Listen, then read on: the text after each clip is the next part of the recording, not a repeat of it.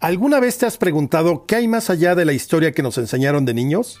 Junto con History Channel, en Hoy en la Historia, te proponemos hacer un viaje en el tiempo para conocer todos los eventos y personajes que construyeron nuestro presente. Soy Alejandro Rosas, llevo más de 30 años divulgando la historia de México y del mundo para poder aprender de ella y construir nuestro futuro. Acompáñanos en este viaje porque jamás la historia se atrevió a tanto. Estoy en el rincón de una cantina, oyendo la canción que yo pedí. Y es que hoy es el Día del Músico, así que va una gran felicitación.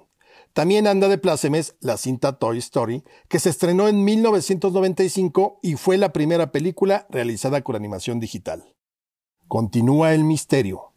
Un día como hoy, pero en 1963, asesinaron en Dallas, Texas, a John F. Kennedy. Han pasado 58 años y aún no sabemos ni quién ni por qué lo mandaron a asesinar. Y podemos esperar siglos antes de llegar a saberlo. En México también nos las gastamos así. A 501 años de la muerte de Moctezuma II, no se sabe si falleció por una pedrada o lo apuñaló Hernán Cortés. En otro orden de ideas, según fuentes de la Fiscalía General de la República, también continúan abiertas las investigaciones para saber quiénes fueron los asesinos intelectuales de Carranza, de Villa y de Álvaro Obregón. Pero hoy es una fecha bastante macabra.